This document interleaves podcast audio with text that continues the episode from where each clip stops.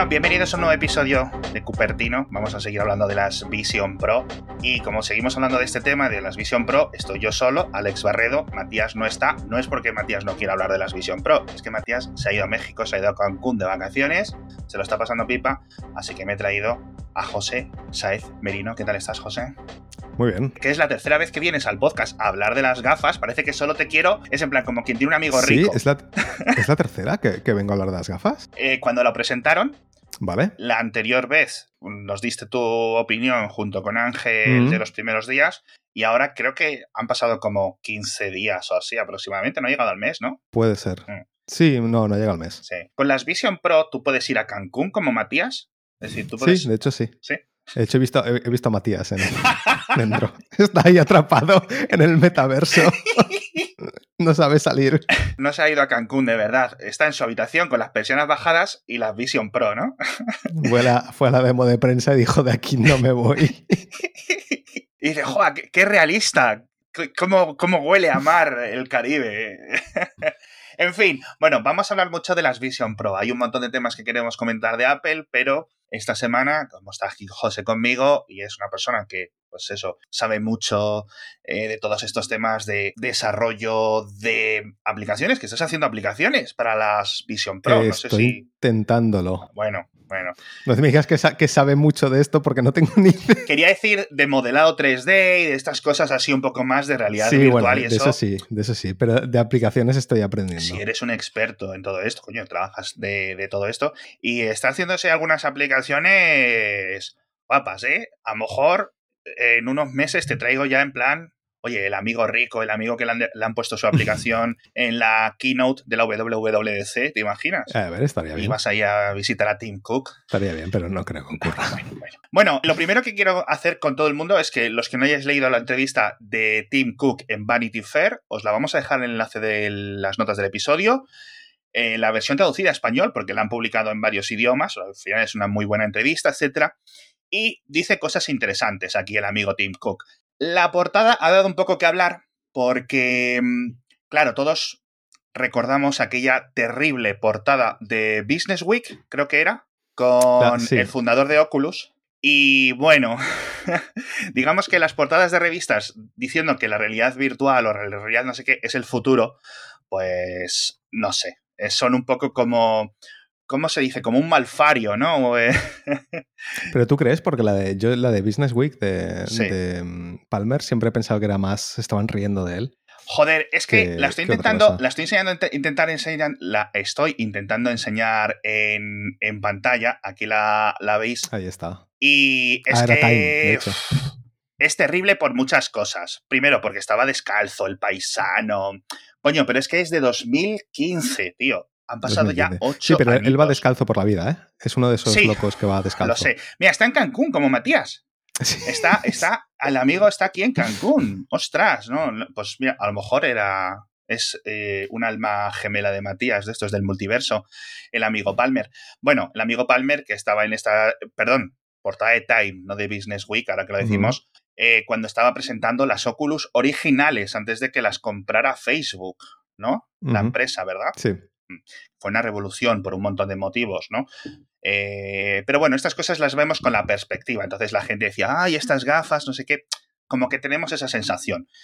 Yo sigo sin saber, yo creo que nadie puede saber cómo va a ir el futuro, pero estas cosas son las que nos vamos a, ir dirimiendo en este, en este episodio. Y una cosa que dice muy interesante en la entrevista a Tim Cook, dice que la primera vez que las probó fue en 2016 siete años en, un la- en uno de los laboratorios de Apple, tío, 2016, y luego, pues en 2018 creo que menciona específicamente. Sí, pero a mí me parece más interesante eh, lo que él describe que tenían en 2016. Es decir, no es el hecho de que probase unas gafas como si fuesen unas Oculus Rift. Claro. Lo que él describe que tenían en el laboratorio, la forma que tenían las gafas en aquel momento. Eh, era un armatoste enorme. Era casi como. Lo describe casi como una de estas máquinas que tienen en las ópticas o en los. Sí, em, ¿Cómo se llaman los, los médicos de los ojos? Los, em, Los oftalmólogos. Oftalmólogos, que tienen como un montón de lentes y se te Sí. pone delante y tal, como un armatoste gigantesco. Sí. Lo describe así. sí, sí. eh, lo, lo cual implica que, que era muy pronto todavía. Es decir, que, que el cacharrón estaba muy verde.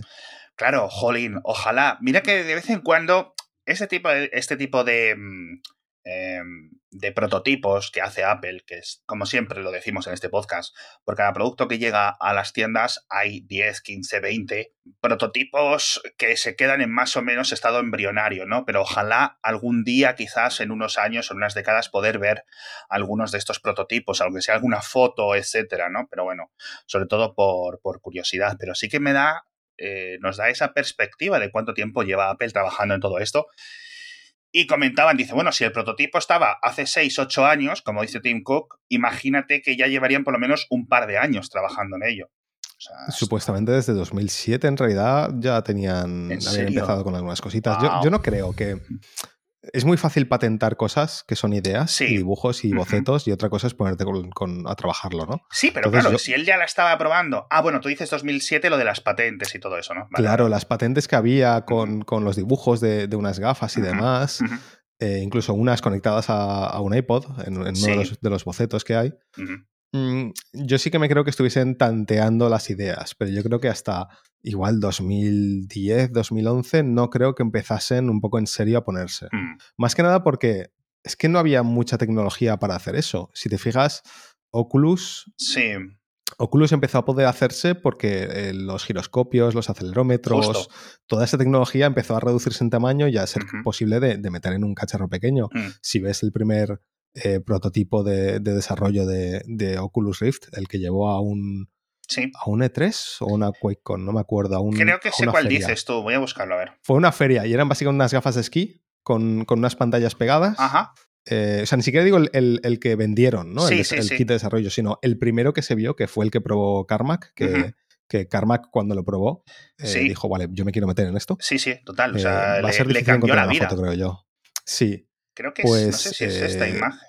No sé si no, es esta. Hay, hay una, una, imagen de. A ver. Eh, no, no, es nada de eso. Pero bueno, que, que, creo que sí se la. Que era muy cutre, vamos. Que era muy cutre. Y era, era como unas gafas de esquí con unas pantallas pegadas. Sí, como muy de em, laboratorio, claro. Sí, de hecho creo que es eso. Es el de CES 2013. A ver. ¿Puede, ser, eso? Sí, es eso. Básicamente viene a ser eso.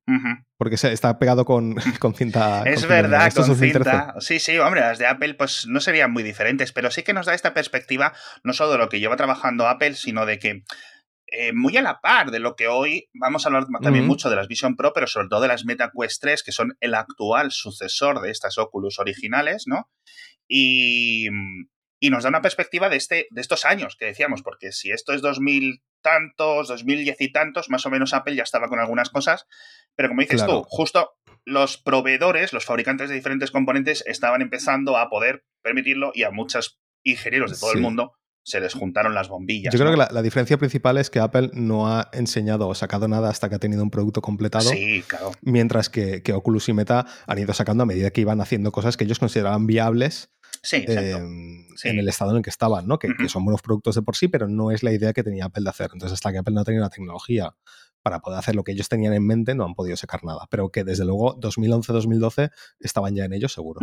No hay lanzamiento de Apple sin dramita, como decimos nosotros, y... Sin gate. no, no, es un gate, no he sido un gate, pero sí que te quiero preguntar una cosa, ¿eh?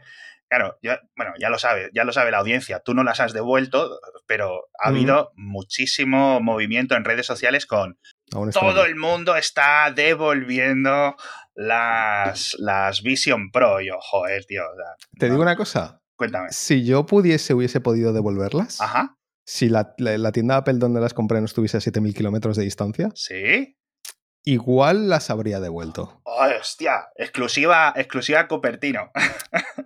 No, no, lo sé, ¿eh? habría, habría tenido que pensármelo, obviamente, pero, pero es posible que lo hubiese hecho. Pero no porque no esté convencido. Creo que el producto es muy bueno y, tal, pero es verdad que es mucho dinero. Ya. Es mucho dinero de golpe y, creo que creo que esto va a bajar, o espero que esto baje de precio rápidamente. ¿no? Y, una, vez, una vez habiéndolas probado, lo que tengo ganas es de ver el siguiente modelo. Claro. ¿Sabes? ¿Sabes lo que te quiero decir? Que es como, eh, puedo vivir puedo vivir sin este modelo. ¿Vale? Si las tengo, las voy a usar, lo que, lo que pueda usarlas, que de momento honestamente no es mucho, pero las voy a usar y las voy a disfrutar. Pero yo lo que quiero es ver el siguiente modelo. Y el siguiente modelo seguramente sí que me lanzaría por él, porque creo que van a arreglar bastantes las limitaciones que tiene este. Mm, Entonces, igual sí que me habría pensado de devolverlas.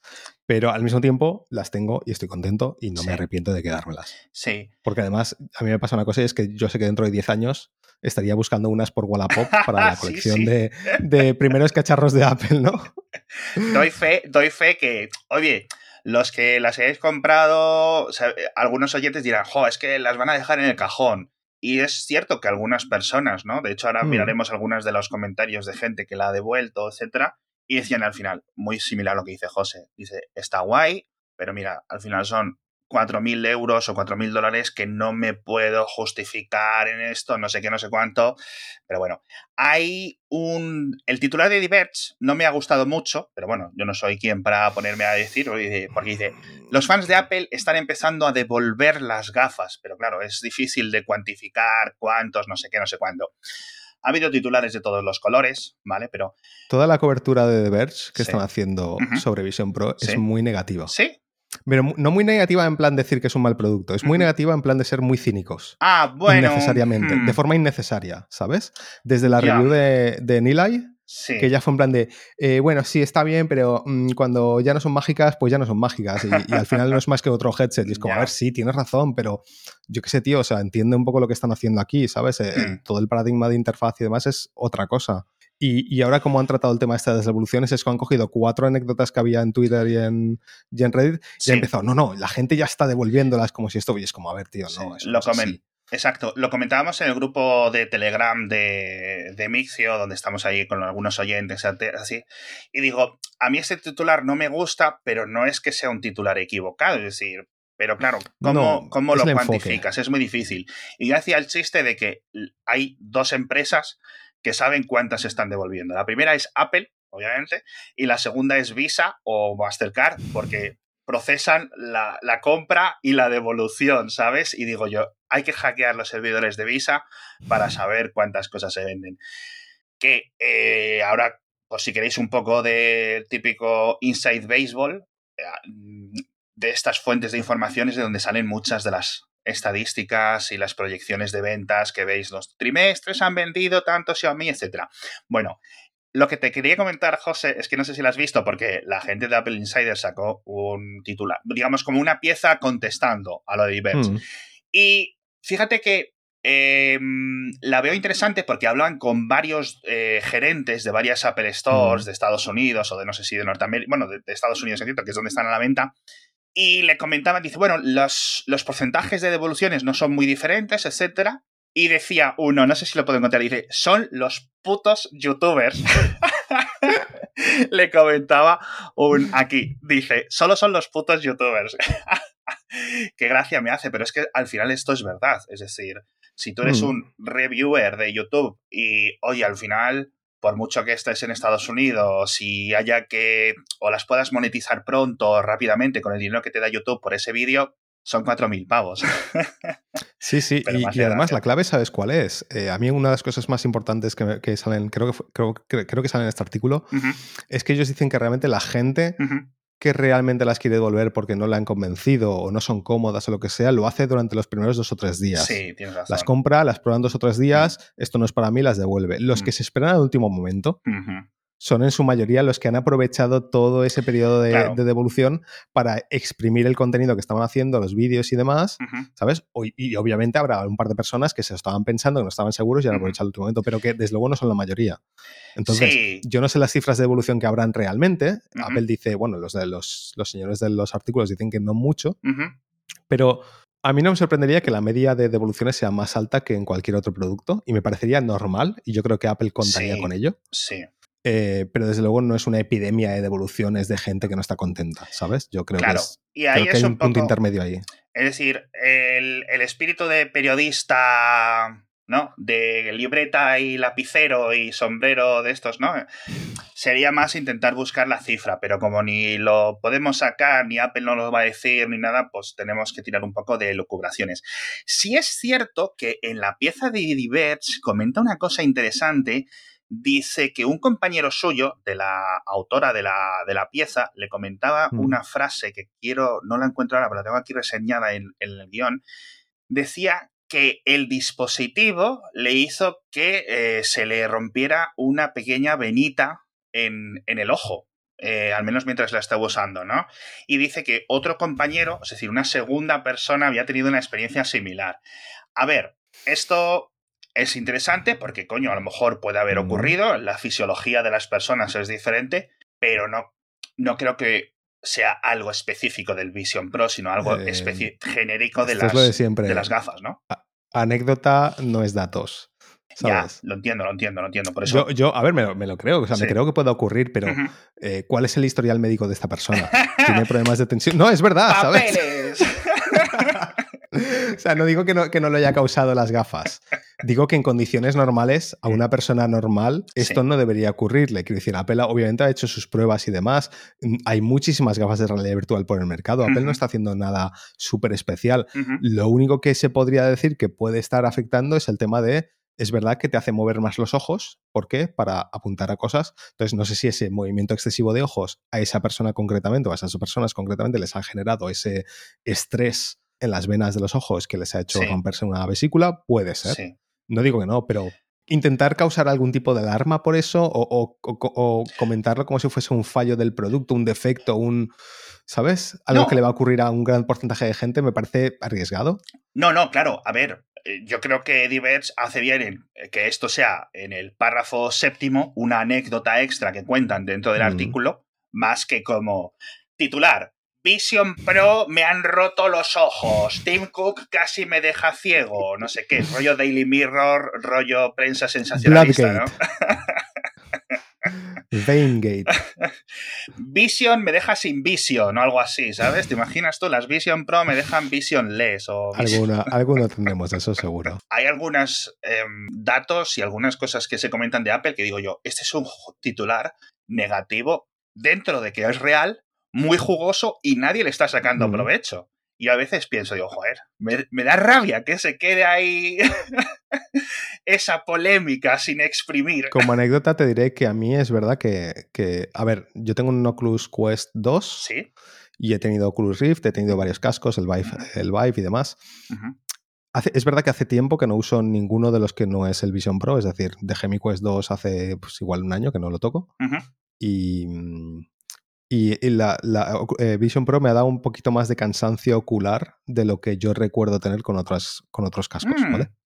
Fíjate que, por ejemplo, Carolina Denia, que vino el otro episodio, nos contaba lo contrario. Bueno, no del cansancio, sino del mareo, que estos eran los que mejor. No, yo mareo, mareo no tengo con ninguno. Eh, yo ya me quité el. O sea, el, mareo al final te lo quitas con, con horas. Con la costumbre, ¿no? Claro con la costumbre. Eh, claramente Vision Pro en general debería darte menos mareo por el tema de la latencia del vídeo comparado con otros es tres veces menor.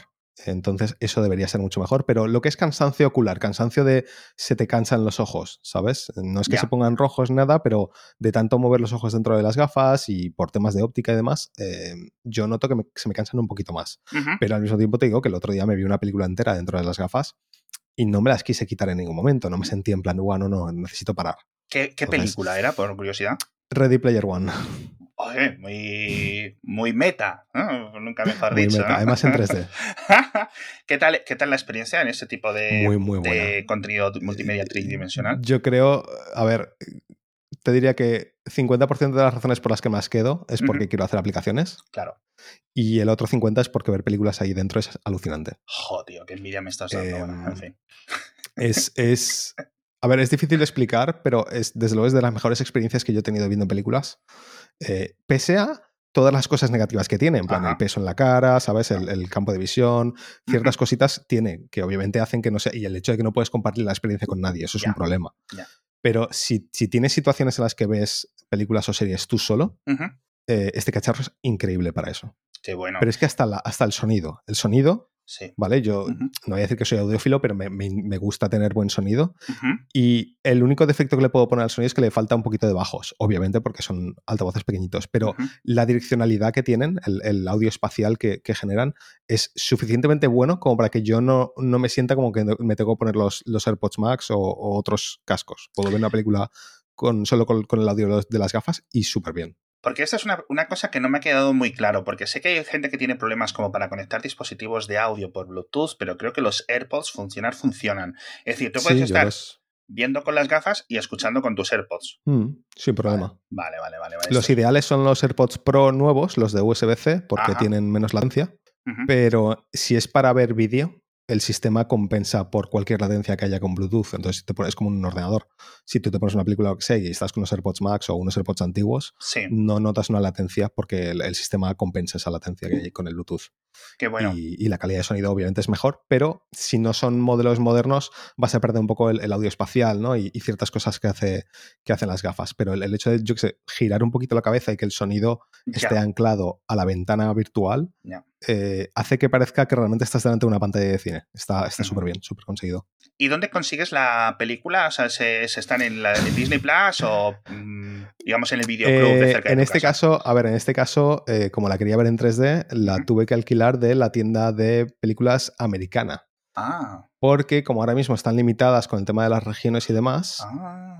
tú puedes ver películas, o sea, tú abres la aplicación de Apple TV en las gafas conectado a tu cuenta española o europea en general de, tal, y lo único que vas a ver es tu librería de películas y series compradas. Ni siquiera puedes acceder a TV Plus, al sistema de televisión de, de Apple. Jolín. Bueno. Tienes que entrar con una cuenta americana sí. para poder acceder a todo el contenido. Entonces, si cargas dinero con una tarjeta regalo o lo que sea, que puedes comprar en 20 mil millones de sitios, puedes comprar y alquilar películas, pero las vas a tener en tu cuenta americana. Vale, vale, vale. Em, sin embargo, Disney, Disney Plus, por ejemplo, sí que funciona con tu cuenta europea.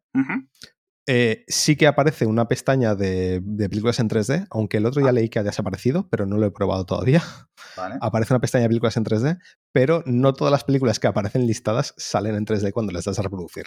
Mm. Eh, las de Marvel sí, por ejemplo, estuve, estuve viendo 20 minutos de Avengers Endgame y mm. funciona perfecto en 3D, súper bien, pero quería ver Avatar en 3D y aunque estaba en la sección de 3D, le dabas y salía en 2D. Y era la normal, ¿no? Yo creo que es porque los CDNs, los, los servidores de distribución, por alguna razón no tienen el archivo en 3D, porque en Europa no lo tienen, entonces se envía el normal. Exacto. Debe ser un sí, sí.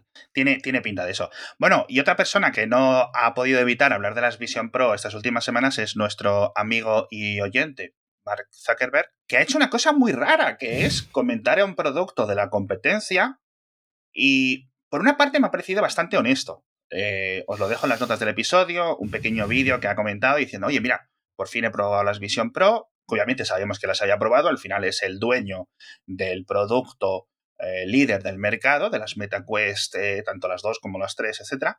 Y decía una cosa que también ha causado polémica, decía, no solo me parecen las MetaQuest, es decir, las suyas, las de su empresa, las mejores a nivel de calidad-precio, recordemos, como él repite un par de veces en el vídeo, dice, son siete veces más baratas, dice, dice que le parece incluso mejor producto. Entonces, simplemente sin comentar, sin meternos aquí a, hacer mm, diatribas, etcétera, me ha parecido muy interesante em, ver a un gran jefazo comentando.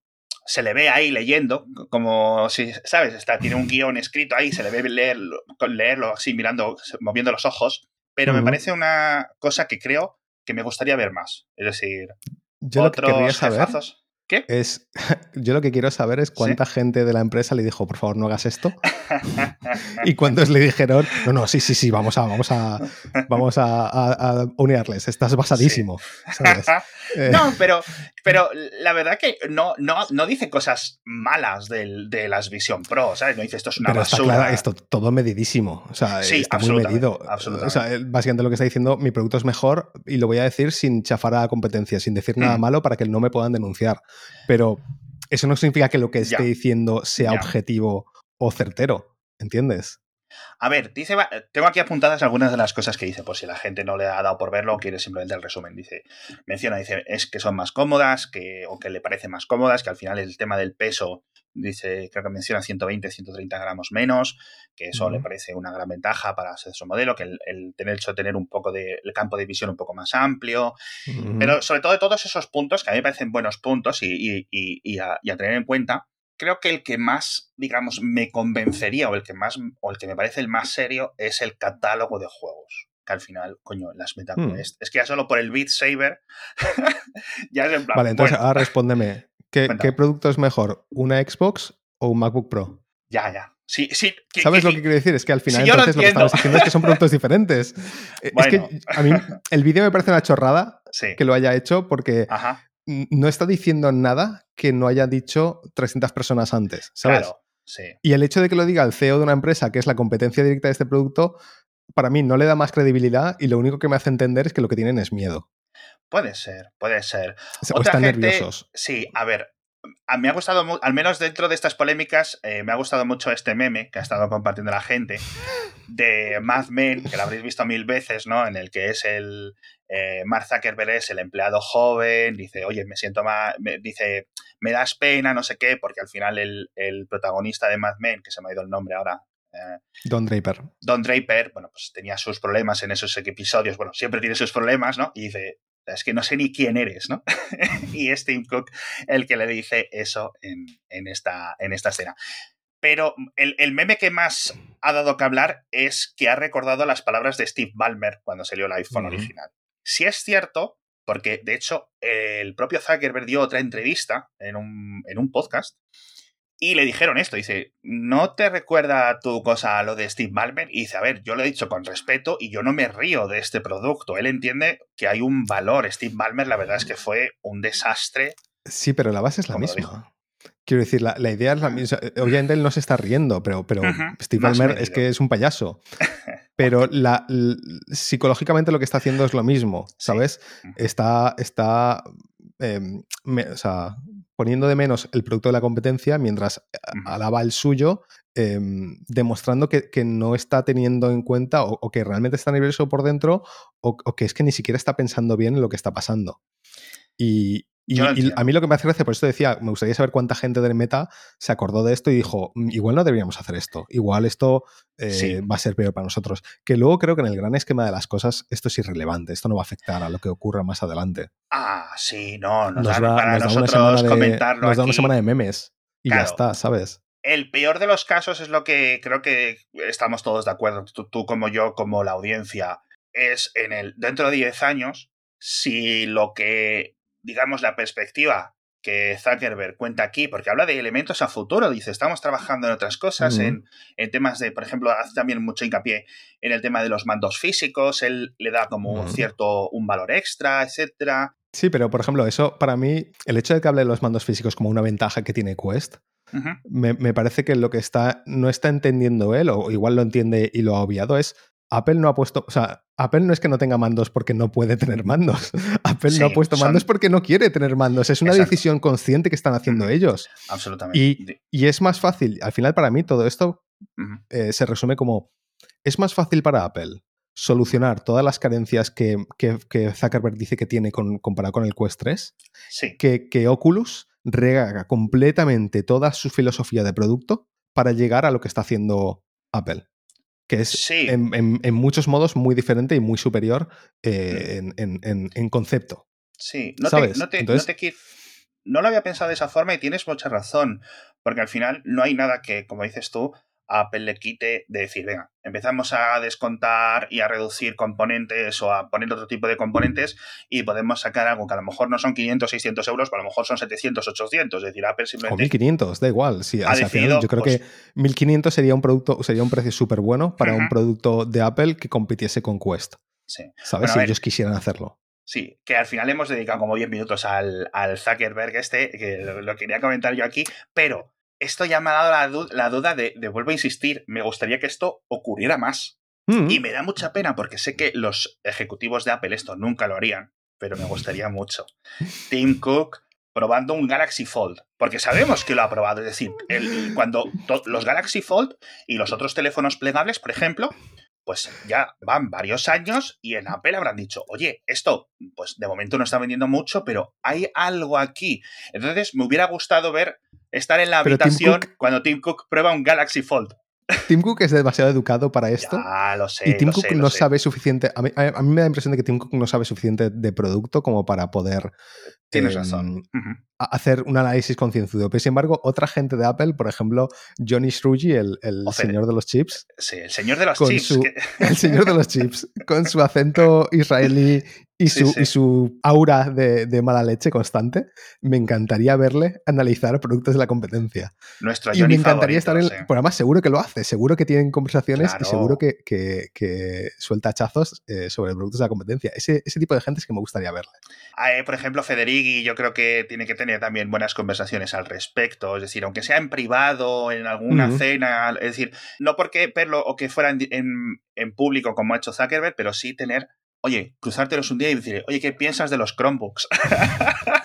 y que se le caiga la cara ahí, o se le, le den ganas de vomitar o algo así o lo dice alguien que tiene varios, varios Chromebook. ¿eh? No sé decir, no es por eso, pero, pero bueno. Eddie que tiene, ese sí que tiene un poco de mala leche. A mí me gustaría mm. verla además con su acento cubano, que yo no, hasta hace poco, nunca la había escuchado hablando en, castellano, y ese sí que me gustaría. ¿Te imaginas? ¿Habla castellano, Eddie Claro, él, eh, creo, él no sé si es cubano, pero es, por lo menos, eh, sus, digamos, su, su, origen sí era de por allí, y tiene un, un, o sea, tiene acento cubano normal, no como muchos estadounidenses que tienen un acento como de segunda. Falso. Sí. un poco. Bueno, no falso, pero en plan que es que se nota que les cuesta. No es, claro, no es su primer lenguaje. Pero Eddie yo creo que le he visto un par de veces, algún vídeo, alguna cosa, y tiene un, acento sin ningún problema. Es decir, no sé si es que él en su casa lo sigue hablando o lo que sea. Pero bueno. Ya dejando este, este tema un poco atrás, otra persona que no está a gusto, si no es el centro de atención, el propio Elon Musk, y también lo ha aprobado. Ah, sí. Sí, sí, dice que dice, he, he, probado las Vision Pro, pero no me han, no sé cómo traducirlo, ¿no? Dice, no me han roto eh, las expectativas. Bueno, pero... es normal, cuando vas puestísimo hasta las cejas de, de, drogas constantemente, es normal que algo así no te impresione. Recordemos, esto yo no lo estoy diciendo, señores abogados, lo está diciendo este señor, yo no, yo no soy responsable. No, pero sí que es cierto que me parece bastante sensato lo que dice Elon, porque luego añade, a ver, el iPhone original no era una cosa loca, pero sí que era la primera piedra, por decirlo así, ¿no? De, de lo que luego se convirtió. Así que en cierto sentido, lo que me ha sorprendido es que me dijera, bueno, es que nosotros en Tesla teníamos unas gafas mucho mejores hace dos años, pero no las hemos querido sacar. Las íbamos a incluir con el Model 3, pero como lo hicimos en una tienda de campaña, pues al final no pudimos. Em, a, mí me, hubiese honestamente me hubiese sorprendido más que, que hablase bien de ellas, que, que hable neutro o, negativo. También creo que, que, ahora mismo Elon está tan, a tantas cosas diferentes que las probará y será un poco en plan de le da igual, ¿sabes? Mm. Em, a ver, obviamente Elon ha tenido acceso a un montón de cascos VR, habrá probado todos, entonces cuando, cuando tienes recorrido sobre esto es más difícil que te impresione muchísimo. Sí, cierto. Pero eso tienes, yo vuelvo a decir lo mismo, yo también tengo bastante experiencia y yo que hay ciertas cosas de la experiencia de, de, Vision Pro que no he visto en otros y que me han parecido muy impresionantes, pero bueno, al final la perspectiva de cada uno es la que es. Y, sí es cierto que desde la última vez que viniste ha habido bastantes cambios, sobre todo hemos podido ver ya la versión 1.1, no sé si tú la has instalado, el Vision Pro S. sí, y ¿Qué diferencias hay? Eh, no sé por qué te ríes, no sé qué ha pasado. me, río, me, río porque, me río porque yo siempre me lanzo a instalar todas las betas porque estoy loquísimo. Eh, pero luego pasa, ya me pasó con Apple Watch, que hay ciertos dispositivos de Apple donde si instalas una beta, luego no puedes volver atrás si no tienes ah, acceso a, ciertas cosas. Y en el caso de las Vision Pro, si no tienes la, el strap de desarrollador, la correa de desarrollador, tienes que ir a un Apple Store eh, o enviarlas a Apple que te las restauren. Obviamente, ¿Ah, viviendo en Europa ahora mismo eso es imposible. Ya. Entonces, la, instalé la beta, por suerte no pasó nada, pero ya, me he quedado eh, con el miedo de que si vuelve a estar una beta y me pasa algo, me quedo sin gafas hasta que salgan aquí. Ya. Em, entonces, eh, eso ya me pasó con el Apple Watch original. Em, que, cuando instalabas una beta, luego no se podía volver y había que ir a un Apple Store. pero, pero bueno, bueno, estamos viendo aquí en pantalla, en los que estáis viendo la versión en vídeo del, episodio, que una de las cosas, al menos de las más visuales que ha mejorado, es este tema de las personas, esta representación mm. tridimensional. Vemos un recorte del pelo un poco más realista, podéis ver la 1.0 mm. a la izquierda, la 1.1 a la, a la derecha. ¿Y tú qué sensaciones? ¿Tú ahora que las has podido Sí, a ver, el, el, tema que también con esto es que cuando instalas la beta, no es que tu persona que ya te hiciste sea mejor, sino que te, te, obliga a rehacerla. Ah, qué curioso. Y, claro, y una cosa que pasa es que cada vez que haces una persona nueva ya has aprendido un poco de, cómo, ah. cómo, hacer que salga mejor. Entonces, a ver, obviamente hay mejora. De hecho, si te fijas en, el, ejemplo este del chico este, lo que es la geometría de la cabeza, eh, tiene pinta de que la genera mejor, no, lo hace tan, tan mm. genérico, sino que hace una forma más parecida a tu cabeza real, ¿vale? Pero también es posible que es que la captura que hizo saliese mejor de por sí, ¿sabes? Pero bueno, a ver, en las notas de, en las notas de, la actualización sí que pone que claramente que las personas han mejorado y por eso está obligada a rehacerlas. Entonces hay mejoría. Sí. Pero creo, que, es difícil cuantificar, ¿sabes? Eh, exactamente decir, no, esto, esto es lo que está haciendo mejor, esto, esto, esto y esto. Porque mm. hay veces que de un escaneo a otro, yo me hice dos escaneos con la versión 1.0 y el segundo escaneo salió bastante mejor que el primero. ¿Cuánto tardas más o menos en hacer uno? Nada, un minuto. Ah, em, eh, lo, que es fascinante en las personas, la gente criticará lo que quiera, pero es fascinante lo, rápido que lo hace y lo bien que salen em, y lo, cómo gesticulan y la cantidad de, expresiones fáciles que genera teniendo en cuenta el, acceso limitado que tiene a tu cara, que básicamente es las, el escaneo que te ha hecho, las fotografías, la captura de datos que ha hecho de tu cara, más luego utilizando las cámaras que tiene que apuntan hacia abajo Em, te lee las expresiones faciales. Es súper mm. interesante cómo lo está haciendo. Y, bueno, ya lo he visto en el podcast que grabamos em, y en el vídeo de ejemplo, cómo te coge hasta la, boca, cómo la abres por un lado por otro, los gestos que puedes hacer con los labios. Es increíble. Entonces, sí, obviamente no es perfecto y mejorará con el tiempo, pero es que es increíble, a mí me parece técnicamente impresionante lo que hace. La verdad que eso sí que es unas cosas que, es fascinante. Comentaba que Apple aquí en una nota de prensa que ya había más de 600 aplicaciones específicas para las Vision Pro, más allá de todas las que puedas utilizar porque el modelo de iPad sea compatible. 300 de eh, ellas son relojes para pegar en la pared.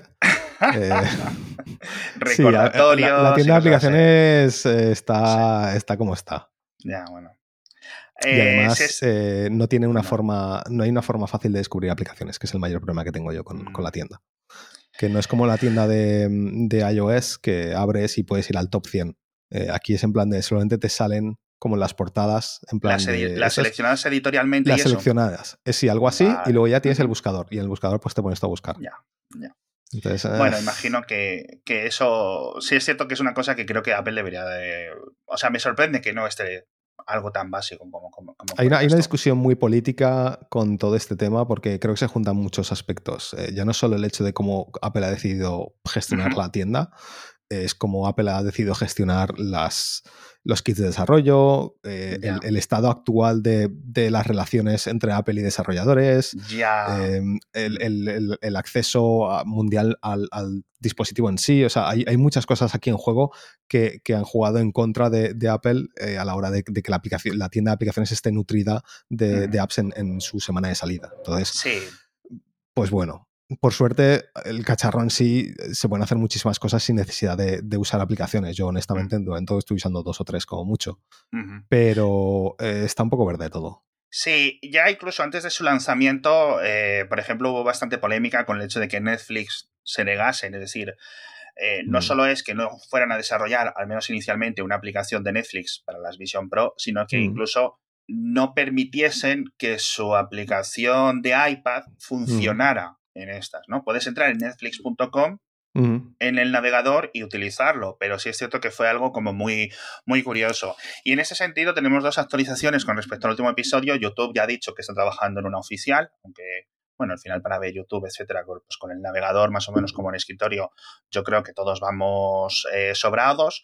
Una cosa curiosa que comentan es que no hay o no va o no hay soporte para los vídeos eh, esféricos, estos que hay 360 de en YouTube. Mm, no sé si lo decía aquí. Ah, sí, dice, un, portavoz de Apple dice, comenta, dice que esos, ese tipo de vídeos no son suficientemente buenos o porque no están grabados con este enfoque, digamos que el, estilo de vídeo no se asemeja o algo así, no sé. Eh, es una excusa pobre. Pero bueno, quiero decir, oye, para un tipo de vídeo chulo que a lo mejor pues tampoco es una cosa que haya muchísimos en YouTube, pero podría ser algo interesante para poder experimentar, ¿no? y, de hecho em, hay un reproductor en, la tienda de aplicaciones, salió un reproductor que se llama Moon, Moon no sé qué. ¿Juno? Que no, Juno es el reproductor de ah. YouTube que ha hecho ah, em, el chico este que hizo Apolo. Sí. Eh, pero hay un reproductor de vídeos 3D se llama Moon no sé qué, y es un, a ver, es un reproductor de vídeo en general, pero soporta vídeos en 3D de estos SBS, side by side, que puedes cargar tus propios archivos y ver vídeos en 3D que tengas de tu librería, películas o lo, que quieras. Entonces, ya. Eh, a ver, quiero decir, a mí lo, que dice, lo que dice el portavoz de Apple, no, es que la experiencia tal, que es una ventana flotando en el espacio con vídeo 3D. Quiero decir que no, necesita ser nada especial.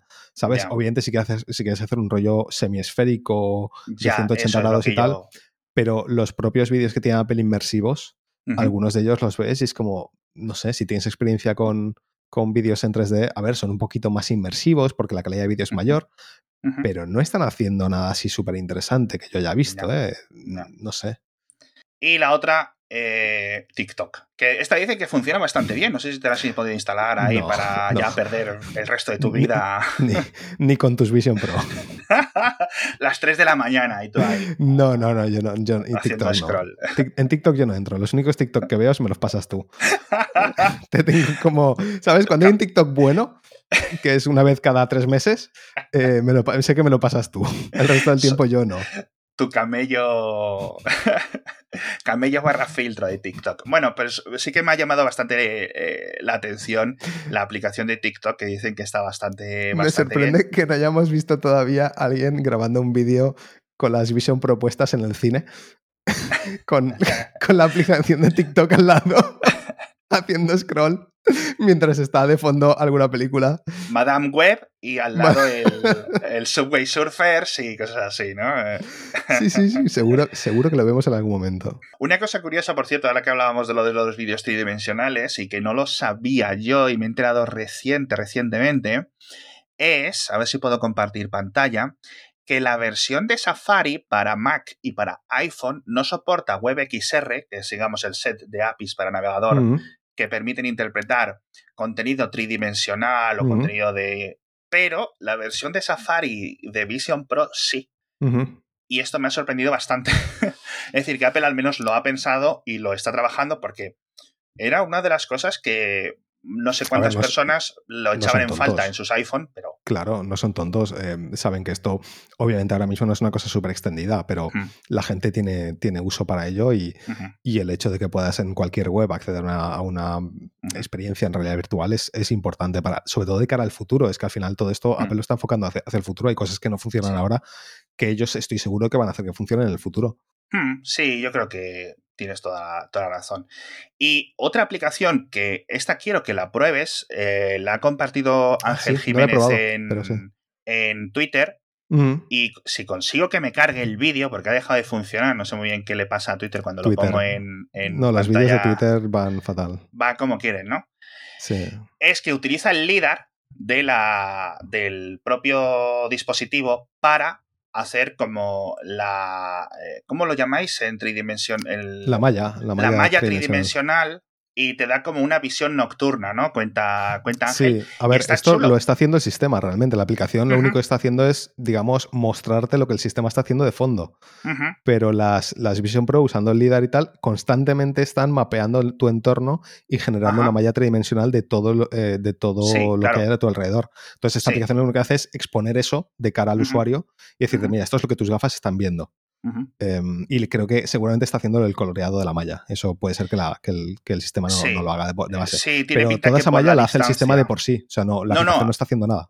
No, no, e, eso sí lo entendía y está guay porque, digamos, está exponiendo esa API y le está coloreando por profundidad, entiendo yo, por diferente profundidad, pero está muy bien porque, coño, al final, si realmente tú estás con la luz apagada completamente, como al vídeo, al principio del vídeo se ve que no entra nada de luz, es decir, dentro del espectro electromagnético está a oscuras, pero, oye, coño, esto es chulo, es muy chulo. A lo mejor no te da, como decía yo en el anterior episodio, para ir ahí rollo Geo, rollo Navy SEAL, eh, para matar a los terroristas, pero... Pero esto es un poco lo que, lo que te comentaba yo antes de, de que Apple lleva muchos años construyendo esto hasta que han sacado un producto y, el rollo que te decía de, Apple puede convertir las Vision Pro en un Quest ah, más rápido de lo que Quest puede convertirse en Vision Pro. Eh, hay, un montón de cosas en el sistema operativo y en, la tecnología de, las Vision Pro que, no, que igual no están expuestas al usuario o igual no tienen un uso concreto todavía, pero que están haciendo y que, y que sientan unas bases para que en el futuro esto sea súper potente. ¿Vale? Sí al final todo esto viene del iPhone. Es decir, eh, eh, desde que el iPhone tiene giroscopio, acelerómetro. Desde que el iPhone tiene giroscopio, acelerómetro y demás, todas estas tecnologías, Apple ha estado metiendo movidas de AR, eh, ARKit y todas estas cosas, de cara a un futuro que ellos sabían que iba a venir. Entonces, tienen una base construida que muchas otras empresas no tienen. No, me encanta. Por cierto, la aplicación se llama Magic Room, como habitación mágica, por si queréis probarla, tenéis una visión pro, etcétera. Pero lo que dice José es cierto. claro, al final los sensores LIDAR están en los iPhone. Yo no sé si se pueden acceder a las APIs también, etcétera, y mostrar. Yo creo que sí. Sí, porque hay un montón de eh, aplicaciones para, para escanear habitaciones. Hacer, podrías hacer este tipo de visionado, digamos, utilizando el LIDAR. Bueno, claro, el LIDAR del iPhone está por delante. Es decir, está eh, no, está por, no, no, no, está por detrás. Ah, ¿tiene dos? Es decir, tienes el LIDAR que de la cara. el, iPhone tiene dos LIDARs. No, no tiene dos LIDARs. Tiene, tiene. A ver. ¿Lo de delante es un LIDAR del iPhone? ¿O no, claro, para, para, para, el Face ID sí sé sí, que Sí, sí, sí, perdona, tienes razón. Sí, son dos, son dos, son dos. Vale. Y el iPad, al menos los modelos Pro, lo tienen por detrás, con lo cual podéis ir con un iPad y en principio seguramente hay eh, alguna aplicación. Pero cualquiera que haya usado una aplicación de escaneo de habitaciones para, para mm, interiorismo o lo que sea, ya ha visto esto. O sea, yo, he, yo he escaneado habitaciones con el iPhone. Y ya ves la malla que te está generando el, programa, que luego eso eh, hay una API para, mm, eh, creo que sale en iOS 16, una API para iOS de convertir, digamos que autogenerar habitaciones, habitáculos, en base a esa información del líder, ¿no? Detectar paredes, detectar suelos, eh, sacar las mediciones automáticamente, los techos, etc. y, mm, y, entonces en Vision OS tienes acceso también a esa información eh, tú puedes, el, propio sistema te puede decir lo que es una pared, lo que es un suelo, detecta ah. también lo que son mesas.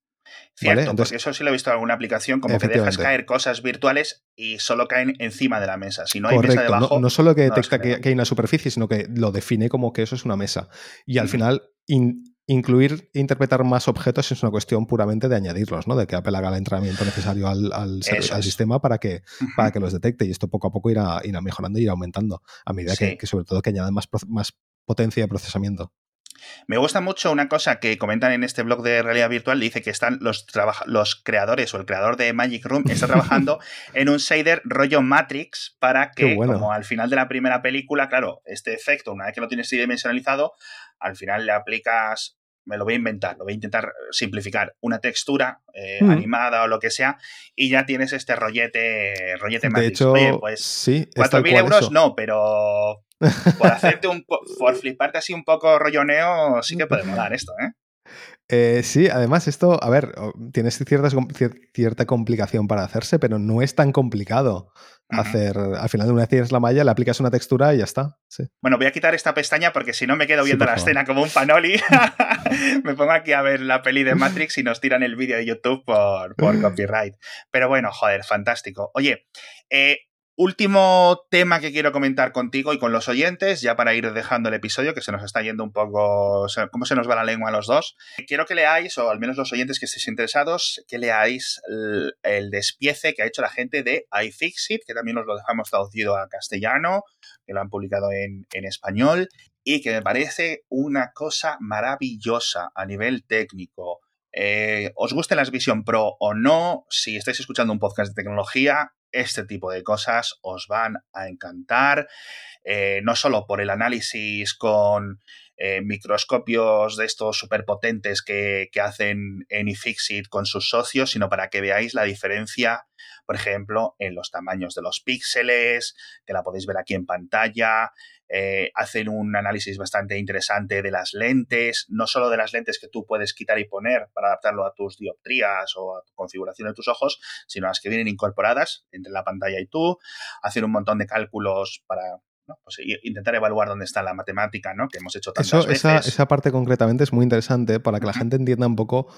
Eh, yo siempre hablo con el tema de la VR en general, la gente no, no, es consciente de que cuando tú ves una pantalla dentro de la VR, o sea, o un objeto, el tema de la escala, ¿no? La sensación de escala de las cosas. Y esa parte que había ahí que hablaba de los PPDs, que es los, los píxeles por, por, eh, por grado de, de visión, eh, eh, te, está explicando un poco, es un poco el mismo efecto que tiene cuando tú en tu casa tienes una, televisión de, 65 pulgadas comparado con acercarte el teléfono a la, cara. Exacto. Que aunque ocupe el mismo espacio en tu campo de visión, la sensación de escala es diferente, ¿no? Igual que en el cine.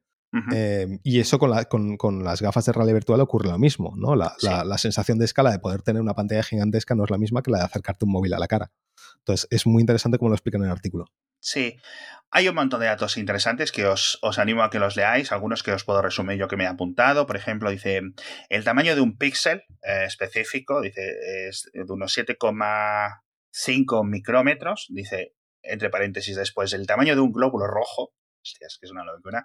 Dicen cada uno de estos dos, eh, de estas dos pantallas, por decirlo de alguna forma, hay, si, si eh, dejas de contar las esquinas donde no hay eh, píxeles cuentan, hacen la cuenta ellos.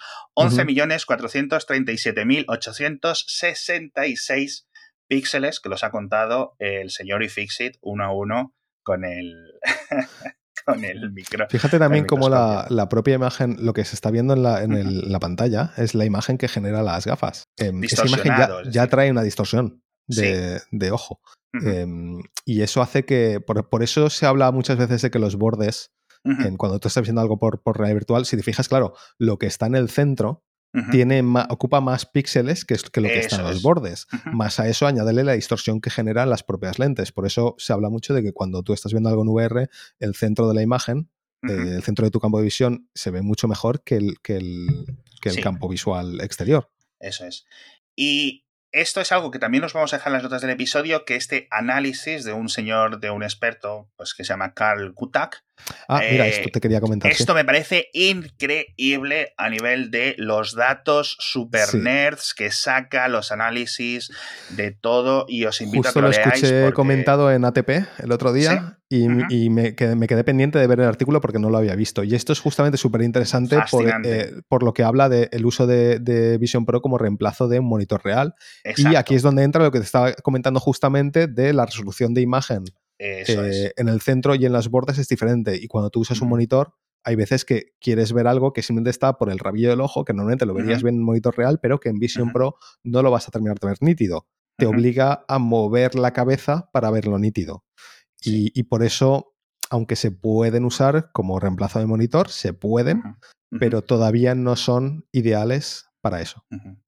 y, sí, exacto. Y, o sea, es fascinante porque es tan visual la explicación. Es decir, dentro del texto tenéis un montón de detalles, pero si simplemente queréis tener algo rápido, una lectura diagonal, por ejemplo, con este gráfico que publica nuestro amigo Carl, amigo ya del alma, por ejemplo, en el centro, estos píxeles por eh, grado de visión, en el centro 31,8 y según te vas alejando del centro con visión se bajan incluso hasta 11, Pero algo menos si no recuerdo mal, se reducen un tercio, a un tercio aproximadamente. No sé si eso es en Oculus o, está hablando no, de esto es, ostras, esto, esto de claro, es que ahí, está hablando de, de, Oculus arriba justo. Tienes razón, aquí justo, ah, estos sí son con las Vision. Sí. ¿Vale? Porque luego comentaba algo específico, pero sí, por ejemplo, eh, MetaQuest Pro, por ejemplo, aquí habla de las MetaQuest Pro, ¿vale? Comparado, si es cierto.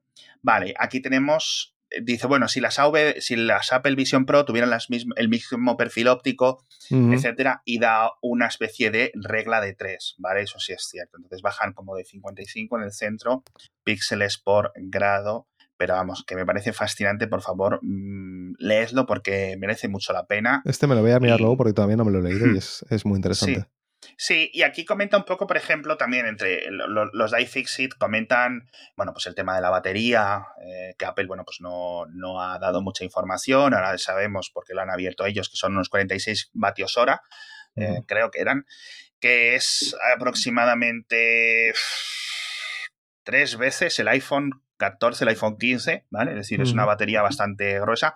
De hecho, son tres baterías. Sí, son tres células, tres celdas, eh, por decirlo así, exactamente, pero digamos el, almacenamiento completo es aproximadamente, no sé, llega tres veces las de un iPhone 15, etcétera, pero no llega, por ejemplo, al tamaño de almacenamiento de batería de un portátil, ni de un MacBook Air, ni nada, más o menos, para que os hagáis una, una idea, ¿vale? Pero bueno, que aún así eh, son un montón de datos súper curiosos y obviamente a nivel de nota de reparación, creo que le daban un 4 sobre 10 los de iFixit y sinceramente, yo, mira que somos aquí en este programa full reparabilidad, pero en este caso, quiero decir, yo creo que incluso los de iFixit están contentos con este 4. Es que es. supongo que lo han, hecho también para las Oculus Quest. No lo sé, no lo recuerdo, pero es que iFixit, creo que las notas estas, eh, digamos, resumidas en un número, no las está haciendo desde hace tanto tiempo. No sé si para las MetaQuest Pro las, lo llegó a hacer, pero... Yo creo que, esperar alta reparabilidad en un, dispositivo de este tipo no es, no es realista. No, no, no, no, absolutamente. Eso es lo que dice la gente de iFixit y con eso yo creo que es una buena conclusión para... otro, otro tema a discutir ahí es si los precios de reparación que da Apple son, son eh, sensatos, que no lo son. Pero eso es otro tema.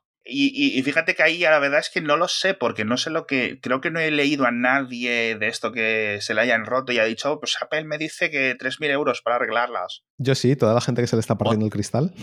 Ah, sí. Sí. Cuéntame eso, ¿qué ha pasado? Cuéntame, cuéntame, Pues eh, ha salido. Ha salido yo me enteré por noticia. De hecho, no, lo vi en subreddit, pero se ve que últimamente. Sí, últimamente en, el subreddit de Vision Pro está habiendo casos de gente que amanece y sus Vision Pro en el cristal, en el cristal frontal tienen una raja justo, absolutamente justo ah, en el centro. Así. Lo estamos viendo en pantalla ahora. ¡Ostras! Algunos son de arriba abajo y otros son solo parciales. ¿Vale? Además es un corte como uh. perfecto. ¿Vale? Sí. Eh, lo cual, claro, llama la atención, ¿no? Porque es en plan, eso no es de un golpe, eso es claramente algo estructural o, algo está causando esos cortes. Y de momento no hay una razón clara. Eh, hay gente que dice, pues, un tema de igual eh, guardarlas en la funda con, la batería cargándose. Em, hay gente que dice que es un tema de, de estrés de, la estructura de, metal, ¿no? Estirando el, cristal que está curvado, no sé, es una cosa así. Eh, a ver, de momento creo que hay como 7, 8 casos. Es un poco, ¿sabes? No es mucho. Sí. Pero bueno, obviamente luego lo que salgan las noticias en The Verge y demás ya veremos, pero es interesante. Y claro, el problema con esto es que de momento Apple a todo el mundo le está diciendo, bueno, pues eso es un tema de reparación y si tienes Apple Care son 300 pavos y si no tienes Apple Care, pues es eh, tu riñón. No sé, no sé cuánto era el, precio de reparación, creo, pero creo que se iban como a los 2.000 pavos o algo así. Madre mía. Mira, 500, el, 299 es el deductible. ah, vale, 799 es el cristal frontal si no tienes Apple Care Plus. Pues Madre mía. Claro, a ver, por una parte, si es cierto lo que dicen estos eh, clientes, estos dueños, que no se les ha caído, que no se les ha roto y que... No, yo no creo que no sea por, por un golpe. Yo creo que es un tema... A ver, no lo sé, ¿eh? Pero anécdota, anécdota time, anécdota. Em, uno de los primeros días que tuve las gafas, ¿vale? Las guardé dentro de la funda oficial, la de la que parece de la NASA, que a mí me encanta. ¿Vale? Em, esa funda tiene. Bueno, de hecho, mira, te lo enseño, que es más fácil. Venga. Mientras podéis ver en el vídeo la, una foto a mayor resolución, qué locura, tío. Qué putada. Me de un puente si me pasa esto. Tiene un protector para las lentes, a ver que viene a ser. Si lo puedes acercar a la cámara para que lo veamos. Esto luego, los que estáis escuchando el podcast en audio, os lo perdéis, pero bueno. Bueno, la funda lo voy a describir también, ¿vale? La funda tiene un protector para las lentes que viene a ser como una plaquita de plástico recubierto de, una texturita de tela, de, bueno, de, ante, ¿vale? Que además se puede mover hacia adelante y detrás. Entonces, cuando tú pones las gafas dentro, esta tela se queda cubriendo. A ver si lo puedo ah, enseñar. ¿Veis cómo cubre ¿vale? Cubre el, justo donde está lente. Vale, tema. Si te fijas, esta pieza dura tiene una, la parte superior curvada, ¿vale? Vale. Y pensarías, bueno, esto claramente es la forma de la nariz de las gafas. Sí.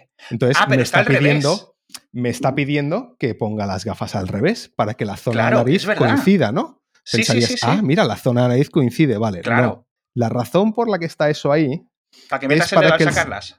No, para que el sensor de proximidad no detecte algo y se enciendan las oh. gafas. ¿Qué pasa con esto? Oh. Que si tú guardas las gafas con la batería conectada y la batería conectada a la corriente, las gafas, si detectan algo de, eh, cerca, se van a encender y se van a mantener encendidas. Si tú dejas un producto electrónico encendido con un chip M2 dentro, encendido toda la noche en una caja cerrada, que además está cargándose la batería, se calienta. Ah, Entonces, ¿Es esto lo que les ha pasado? Honestamente no lo sé, pero a mí la, uno de los primeros días me pasó esto. O sea, es decir, yo me desperté por la mañana, fui a sacar las gafas y dije, uy, esto está caliente. Y es que se habían quedado encendidas toda la noche. No me pasó nada, pero tú imagínate si vives en un lugar como Boston, donde hace mucho frío, tienes estas diferencias de temperatura gordas y el cristal, sobre todo cristales curvados o modificados em, así, no se llevan bien con cambios de temperatura eh, bruscos. para nada. no, a mí la, explica la explicación de alguno de estos usuarios de Reddit o de que lo han comentado como la tensión del propio material. También puede ser eso. Tener idea, me parece algo que es lo más probable.